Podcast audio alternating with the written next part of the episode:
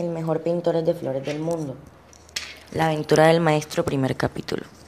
Don Pedro, el maestro de escuela de un pequeño pueblo perdido en medio de la cordillera de los Andes, llevaba muchos años dictando las diversas materias de los cursos de primaria y sentía que había llegado el momento de retirarse, para lo cual era necesario que enviaran a, a alguien más joven y, de ser posible, no uno, sino dos o tres profesores, que pudieran encargarse de cada curso por separado. Hasta el momento él se ocupaba de todo, con ayuda de su esposa, doña Carola, pero ella no dictaba clases, sino que se encargaba de otras tareas en la escuela, como vigilar a los niños en los recreos, cuidar los exámenes para que nadie se copiara de los otros y otras actividades semejantes. Por eso, la aparición de un hombre que contaba historias llamó la atención de los muchachos. Primero de uno, luego de cinco o seis y al final un curso completo corrían a la plaza para escuchar los cuentos de aquel viejo. El hombre, sentado bajo la gran ceiba de la plaza, que según algunos era mucho más vieja que los abuelos, le comunicaba una especial emoción a las historias que contaba. Cambiaba la voz cuando hablaba otro personaje, como si fuera un actor entrenado para representar muchos papeles. Don Pedro el maestro había observado desde cierta distancia la forma como aquel hombre se expresaba, los gestos que hacía, los tonos y timbres que ponía su voz, y se había dado cuenta de que era muy difícil competir con él para atraer a sus alumnos.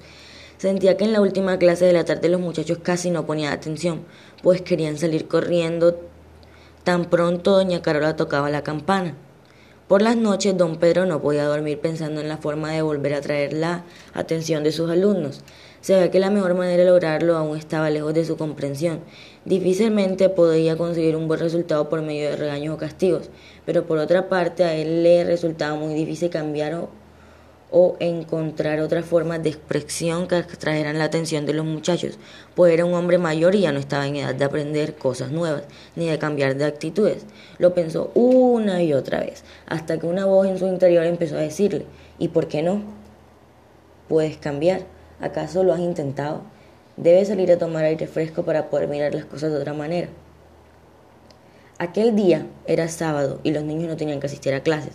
Por lo general se levantaba tarde, casi al mediodía, sin afanes. Su mujer tampoco se ponía en pie tan, tan temprano como solía hacerlo durante la jornada de estudios.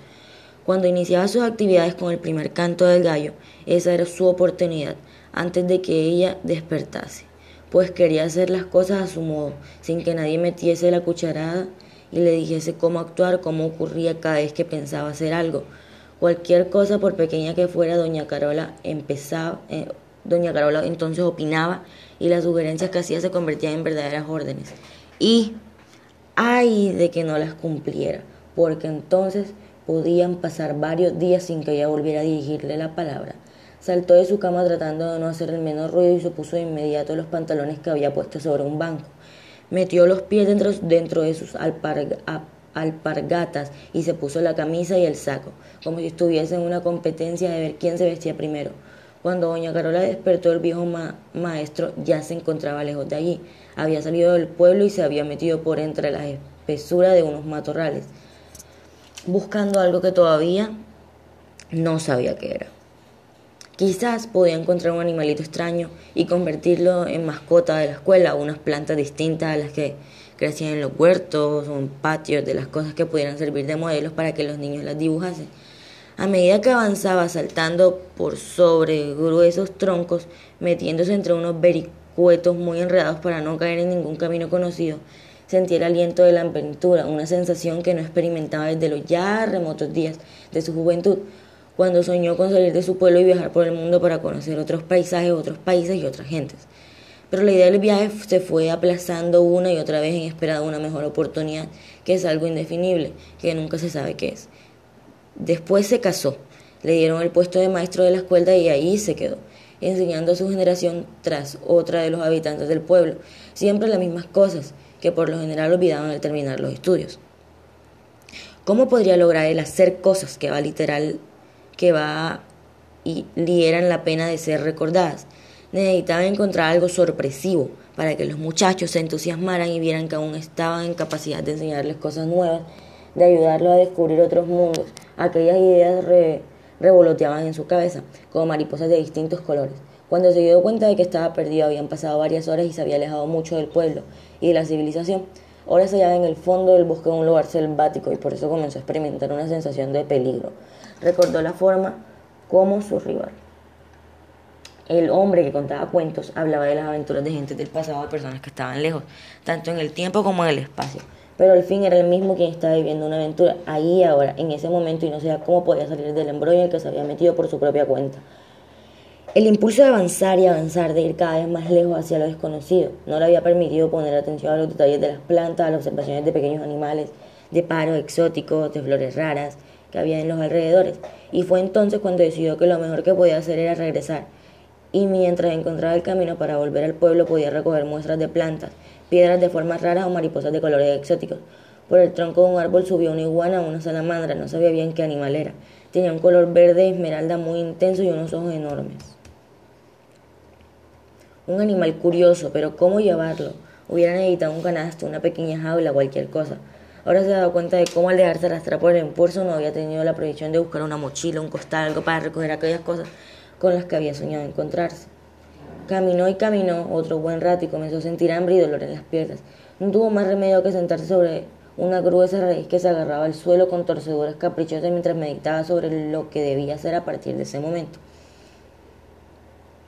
Mientras el maestro se había perdido en los vericuetos de aquel bosque sin hallar signos que le indicaran cómo volver al pueblo donde Carola estaba muy preocupada, pues, pues desde las primeras horas de la mañana al constar su desaparición había preguntado por él a los vecinos de las tiendas donde hacían las compras y en todos los lugares donde podían pensar que se encontraba su esposo, que desde luego no eran muchos y nadie supo darle razón de su paradero.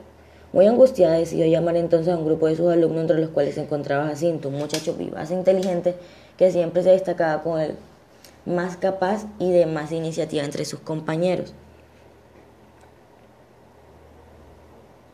Los jóvenes se reunieron y después de caminar por uno y otro lado recorriendo las, distintas calles del pueblo llegaron a la conclusión de que el maestro se había marchado, quién sabe por qué y saber para dónde, pero no podían volver a donde doña Carola con una respuesta tan pobre frente a los temores de ella. Tenían que hacer un esfuerzo y de encontrarlo. Don Pedro nunca había hecho algo así se habría vuelto loco la mente de los pequeños, vinieron toda clase de ideas y si estuviera enfermo, y si estuviera enfermo, varios de ellos pensaron que, varios de ellos pensaron que con los, que con los años que aquel hombre tenía encima podía haber muerto de repente, pero ninguno se atrevió a decirlo. Entonces acordaron dar vuelta por todas las calles y preguntar por todos lados si alguien lo había visto. Crearon varios grupos de exploración y después de los primeros tanteos se unieron más estudiantes y el número ya llegaba a 20. Haciendo un rápido ejercicio matemático, Jacinto dividió 20 por 4 y así concluyó que cada grupo tendría 5 niños y así divididos podría cubrir los cuatro puntos cardinales, norte, sur, oriente y occidente. Jacinto marchó con el primer grupo hacia el norte y los otros tomaron su camino aquel. Aquellos jóvenes sentían que estaban viviendo una aventura emocionante al intentar resolver el misterio del paradero de su viejo maestro un hombre que había dejado de interesarle desde hace mucho tiempo, en especial desde que llegó al pueblo el contador de historias, que ahora lo observaba de su banco en la plaza correr de un lado a otro, como buscando algo que se les había perdido. Tal como lo había planeado, recorrieron las calles, preguntaron por todas partes e incluso salieron del pueblo, y buscaron por algunas de las veredas de los alrededores, pero nada, el hombre había, había desaparecido sin dejar rastro.